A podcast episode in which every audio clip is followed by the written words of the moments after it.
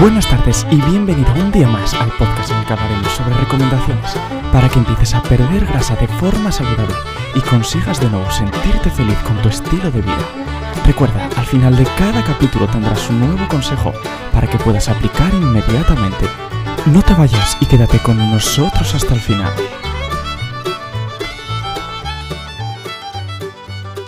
Buenos días y bienvenidas a todas aquellas personas que estáis comenzando a entrenar o aún no lo habéis hecho. Y entre vuestros objetivos está la pérdida de grasa. En el día de hoy te voy a enseñar cómo cambiar tus hábitos desde ya.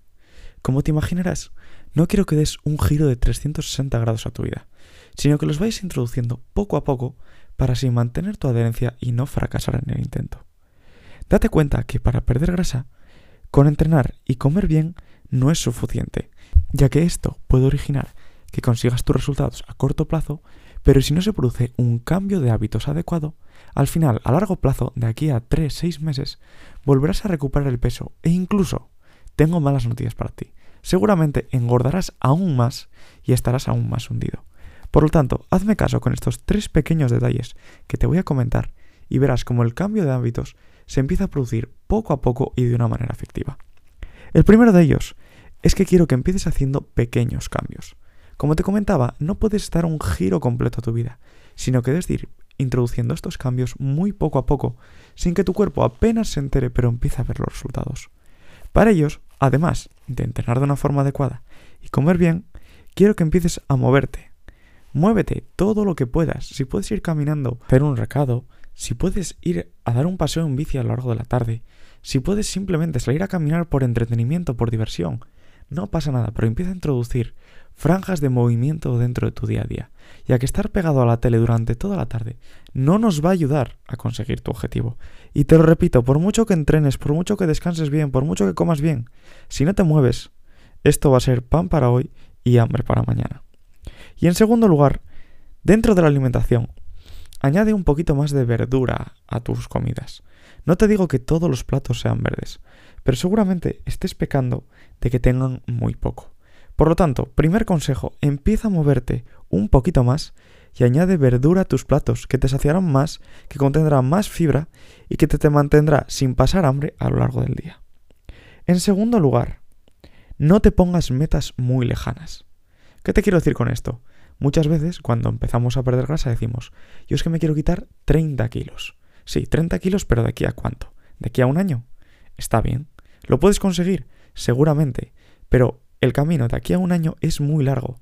Son 365 días en los que te puedes desmotivar por el medio, volver a motivarte, en los que pueden pasar muchas cosas. Por lo tanto, ese objetivo que tienes dentro de un año, divídelo en pequeños objetivos a corto y medio plazo. Objetivos de aquí a dos semanas, a un mes, objetivos más largos de aquí a tres meses, y verás cómo cumpliendo estas pequeñas metas vas a alcanzar esa gran meta que tienes para dentro de un año. Pero recuerda, sin estos pequeños objetivos, tu ilusión y tu motivación seguramente se tambalee durante muchas veces, y la probabilidad de que abandones, te voy a ser sincero, es muy alta. Y en tercer lugar, no busques ser perfecto. Te lo voy a repetir. No busques ser perfecto. Unas veces el entrenamiento sale mejor, unas veces el entrenamiento sale peor, unas veces puedo responder mejor a la comida a lo largo de la semana, otras veces puedo responder peor. Unos días tendré más tiempo para entrenar, otros días, cuando tenga una carga de trabajo muy alta, quizás no tenga tanto tiempo para entrenar. Pero no busques el momento perfecto para arrancar a entrenar.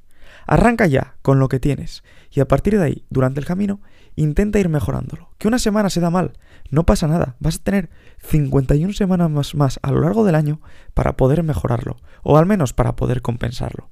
Que una semana no se dio bien la alimentación, no pasa nada. Que una semana subiste un poco de peso, no te preocupes, busca el seguimiento global, el ver cómo del mes pasado a este mes realmente has bajado peso. Pero no esperes a que sea el momento perfecto, ni el entrenamiento perfecto, ni la alimentación perfecta. Actúa ya.